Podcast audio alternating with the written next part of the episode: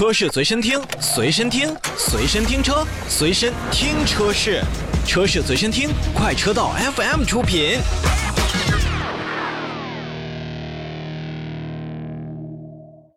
欢迎收听快车道，大家好，我是洪城。大家好，我是一水。啊，今天周五我们来八卦点车市的新闻。嗯，呃，说到底啊，今天我们带来这些新闻呢，八卦层面不是那么多，怎么回事呢？啊，都是一些比较严肃的东西。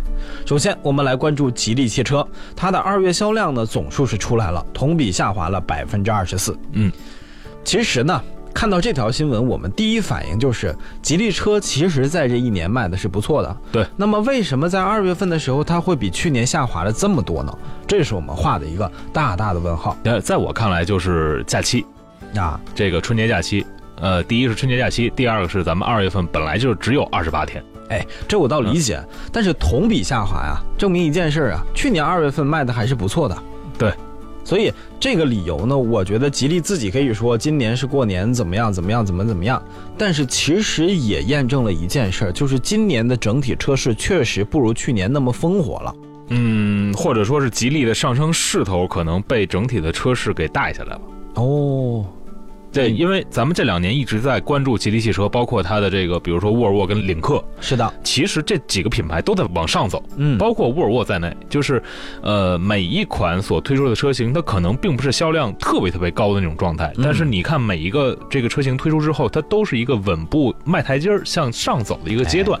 所以不管是吉利也好，还是，呃，吉利旗下的比如说帝豪的品牌，嗯，或者说是领克这个品牌，或者沃尔沃这个品牌，它其实都在往上的一步。一步在往上走，但是，呃，我觉得就是总销量下来了，也如果说吉利汽车每卖出一台车，它反而单车利润会高，其实总销量下来并不是一件坏事儿。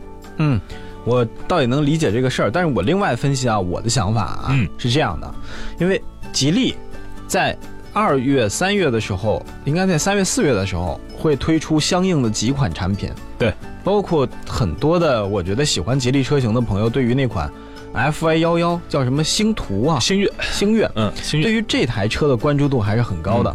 包括之前，包括马上要上的这个佳绩，对，对吧？对对，嗯，就是。大家对这几台车的关注度都很高的，我我觉得有一些想买吉利车的朋友还在持币观望呢，持币待购。嗯，因为你要知道那两台车上来之后又是全新的设计，我们不得不承认那个真的是很漂亮。对，其实我刚才话没说完，就是你看现在吉利的主力车型是在谁？是在帝豪。虽然帝豪已经拥有了比较好的这个所谓的产品的叫架构也好，或者产品质量也好，嗯，但是它还是在十万块钱以下来徘徊。哎。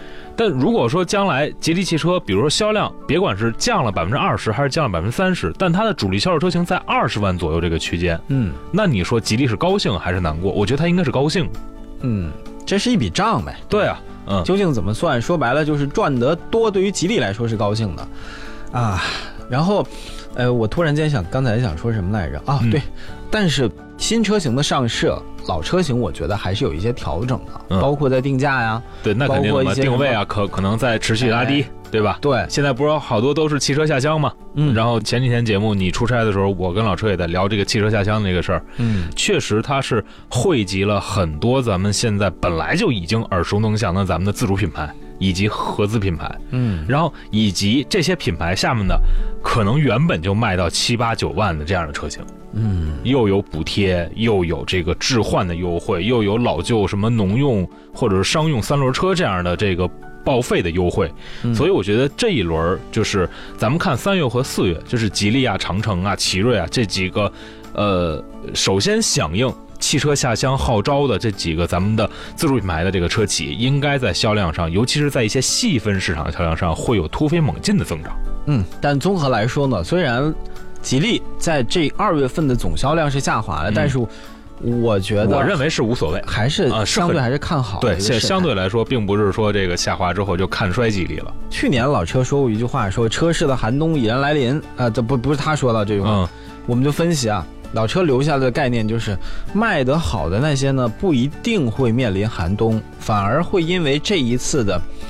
这整个的大势头让自己的企业变得更好。其实啊，这就是咱们老说的，就是，呃，你要做什么流量啊什么的，都要做这个叫头部流量。对吧？就是现在不管是汽车市场，还是我们说的可能一些这个什么家电市场，或者说手机企业，对吧？啊，原先咱们就拿手机举例，原先呢是百花齐放，但现在你就看还剩下谁了？咱们说国产的啊，华为，重中之重吧，对吧？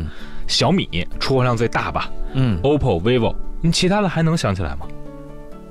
没了。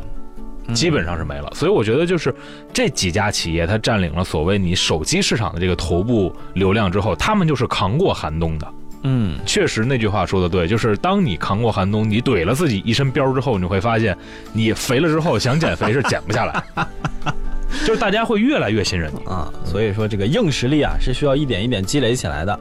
好，今天咱们车坛一周秀跟大家八卦点车市新闻，后边几条啊，我相信。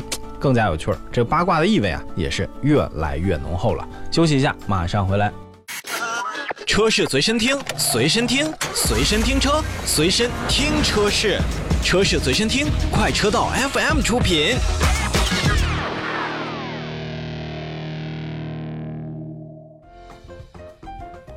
快车道，欢迎回来，来关注车市新闻啊！我觉得接下来两条新闻，我想一起说哦。第一条，现代汽车考虑暂停北京一号工厂的生产业务。哎，韩国汽车制造商现代表示说，因为现在整个中国的这个包括全球的大市场销量在下滑，嗯，产能啊现在是严重过剩，怎么办呢？停，把那个老旧工厂的生产计划呢停一下。哎，哦，暂停。但是现在具体是怎么安排呢？还没有出来。嗯，然后另外一条呢，让我们来关注一个新生的汽车品牌——蔚来啊。蔚来公布了啊，就是说去年的时候还说在上海要自建工厂，结果呢，前一段时间就等于说又发布了这个公告。嗯嗯，已经达成了一致，二零一七年签订的在上海嘉定的建厂计划取消。哦啊。然后也就是说，未来呢，现在会更加加深和江淮汽车的合作。哎，前一段时间还有一个消息传出，说这个未来汽车不会跟江淮继续合作。嗯，当然真真假假啊，咱咱咱们咱们这个确实确实不太。为何要就不合作了？嗯，上一条新闻我觉得已经解释的相对明确了。嗯，是的，是的，是的，就是你看啊，我不一定非要自己建厂啊。现在有厂的朋友们也不一定能够产得出来车，关键是产得出来也不一定能卖得出去，那就减少自己的产能呗。嗯，那减少的产能，工厂留着干嘛用呢？他又不能造手机，对吧？他又不能造电视，那空置就是浪费，土地浪费，资源浪费，能源浪费，还有这些。非常成型的产业工人们要去干嘛？其实是这样，就是我们现在见到了很多在国内做的并不太好的原本合资厂商的一些生产线，现在转给了就是，呃，合资的，就是咱们自主这一方的这个自自主品牌。你比如说长安的这个 CS 八五 Coupe，咱们一直在说为什么它的它的这个厂址是在深圳呢？是因为它用了这个长安 PSA 的这条生产线，嗯，所以它在内饰上有很多东西。我说实话，刚坐进去的时候，真的有点像 DS，还真是这样。这个上市发布会我有去，嗯，然后我碰到了同行的媒体，我说试驾你去了是吧？嗯，你觉得这车怎么样？一个姑娘，她说我对咱们的自主品牌啊认知不是很充分哦，她跑的都是进口线路的哦，都是高端的。哦，那她为什么要去呢？是因为能上游轮吧？啊，对，差不多吧。反正总之呢，我们在现场是见得着了。嗯，然后我们在聊天的过程当中，她说这台车真是让我觉得在这个价位可以买来玩玩开开的。嗯，然后他说。还有一件很打动我人心的事他说我上车之后没有什么味道，嗯哼，就是你想一个经常试驾所谓的合资甚至说进口车型的朋友，他上了一个咱们的自主品牌的车型进来了之后，他的反应是没有味道，就是他原来试驾的时候他有鼻炎，这个他鼻炎好了。褒奖还是挺高的，嗯，我真的是这样认为的，嗯哼，哦，嗯，好，这个不多说其他品牌啊，就说回来，未来，其实未来我觉得放弃自建工厂，对于自己的这个所谓的财报，包括自己的财政，就是经营的一种压力是是很很好的，因为建一个工厂并不像大家想的那么那么简单，就像李斌总原来一开始说那句话，就是他确实没有想到造车这个压力会这么大，他没有想到压这么多资金要跟投资人汇报。的压力有这么大，嗯，然后再有呢，第二点呢，就是确实这个建一个工厂，并不是像建一个 4S 店一样，说你建完之后就完了，因为它还牵扯到更多的一些，比如说刚才洪生所说的一些环保、就业，甚至周边的这个能源能耗，甚至治安这样的这样配套设施，对配套设施这样的情况。再有一点就是，未来现在交付量并不大，而且大家看到的这个所有的就是。不管是江淮未来，还是说咱们现在跑的 ES 八，像这样的车型，你不见得自建工厂就一定比江淮的给你造的这个代工的未来要好，嗯，对吧？李斌总之前就李斌先生吧，我这么称呼更亲切一点。李斌先生之前在接受采访的时候，说自己的生产线是要优于德国保时捷的生产线的。嗯，我觉得在有一定的话术理解上，他或许说的真的是对的。保时捷的生产线是在什么时候建的？而江淮的生产线是在什么时候建的？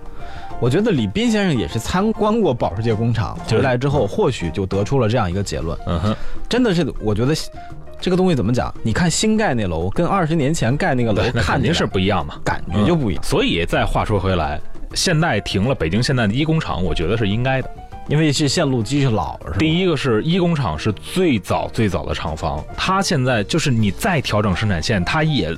只能造，我认为啊，只能造伊兰特跟索纳塔，而且还是老款经典款哦。它造不了现在的这个，比如说菲斯塔，嗯，比如说马上要上的这个，应该是第四代的全新胜达，嗯，就是现在新的一波的这个现代。我为什么跟大家一直在说这个菲斯塔？虽然现在的车咱们现在就摸的已经很少了，但是菲斯塔给我们的印象很好，哎，是因为它有了更新的东西，我们愿意去为大家去介绍。但是你要话说回来，途胜。i x 二五 i i x 三五，我相信这一工厂都可以造。对，一工厂都可以造的这些车，我真的不建议大家去买。对，但是怎么说呢？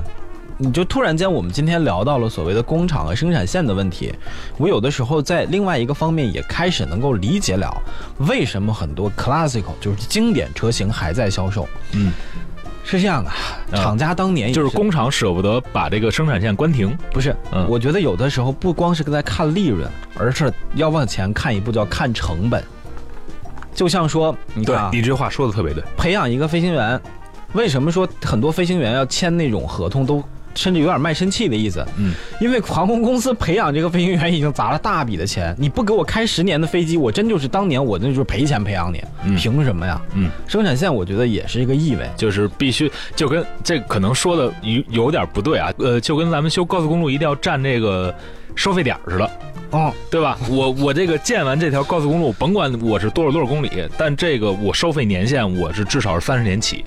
就起码要对的，你对你，因因为大家并不是说这个是那个修路啊，包包括什么的，就是花钱，全都是国家的投资，不是。实际上是有好多国家像其他的一些，比如说企业呀，或者公司来承建的，去承建或者说去贷款的，然后基础费用可能付一笔，然后另外多少年的收费，然后是这批公司还要雇人去收收回来的。所以呢，就是话说回来呢，就是。呃，一工厂据说是确实是要停，但是现在大家是呃焦点是集中在哪儿呢？是这个一工厂里边不是还有工人吗？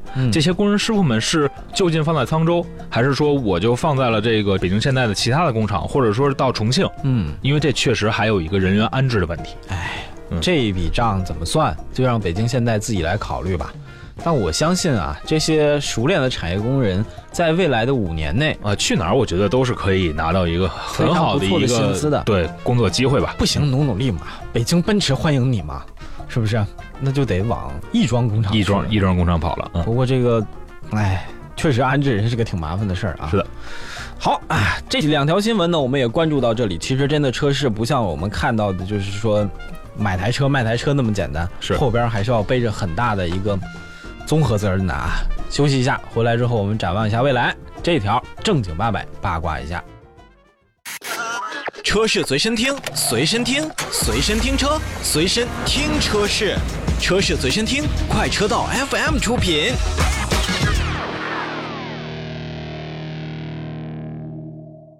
快车道，欢迎回来，车市一周秀，关注这条新闻啊。嗯，沃尔沃，沃尔沃要出这个全尺寸的自动电动巴士，嚯！全尺寸电动巴士，哎呦，这是如果这个东西真正 OK 了，那就是淘汰一大批的超级司机。呃，其实我想的就是，呃，咱们一开始说的这个什么电动巴士啊，或者说是什么自动驾驶巴士，好像最早我们看一些新闻是比亚迪就开始有了，嗯，而且已经出口到美国、英国甚至周边的一些国家。对吧？电动巴士是电动巴士，但是你说全自动的这个全自动驾驶巴士，相对来讲呢，可能还第一次其实吧见到啊。我一直有说想，我我的概念当中是推行这条理论的，但是有一个条件，就是要修一条专用自动驾驶车道。你这个挑费更高，不，就你隔开啊。比如说双向六车道，嗯就像比如说就类似于就类似于潮汐车道一样，三环的公交车道。嗯，对不起，你不是自动驾驶车型，以后车辆我估计都能带这种所谓的识别编码，你想并进去都并不进去，能理解吗？嗯，就是传感器，你车上识别你，你不非自动驾驶，对不起，那条车道你进都进不去，你打方向车我把你硬掰回来。啊，那太危险了啊！不，那不太危险了。你打方向车都不往里进，不能给你掰回来啊！但是掰掰轮子折了可怎么办？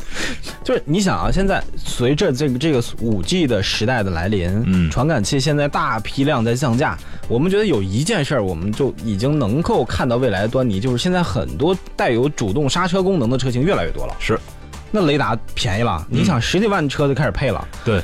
再过两年，五 G 上来之后，其他的硬件或许又有一个翻天覆地的变化，那可能十万以下车型就配备了。其实，其实洪哲，你刚才说那个脑洞特别好，就是你刚才起的那个前提，我觉得是 OK 的，就是具有自动驾驶能力的。或者说自动驾驶辅助能力的车辆，你可以走这个走这个车道，嗯，就跟像国外，我记得是，比如说你一个人开车是不许上这个最左边车道，那感觉差不多。那个叫什么什么道来分？是有的，对，就就好像是你必须是你车里上坐三到四个人的时候，你满载的情况下，你可以用那条车道，而且那条车道确实车相对少，车相对会会快一些，会更少一些。对，我觉得这实际上是为大家提供一个便利，但实际上呢，你针对你比如说像北京、上海、广州这样的国。际化大都市，嗯，尤其是像北京这种环路居多这样的这种网状结构，或者说回回形结构，它其实针对的就是，并不是说你设这条车道有多难，我觉得不难。